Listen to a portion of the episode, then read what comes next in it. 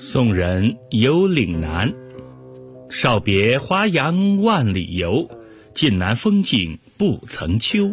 红芳绿笋是行路，纵有啼猿听却幽。小的时候离开了家乡，华远远游四方，岭南的风景如画，好像没有经历过秋天似的。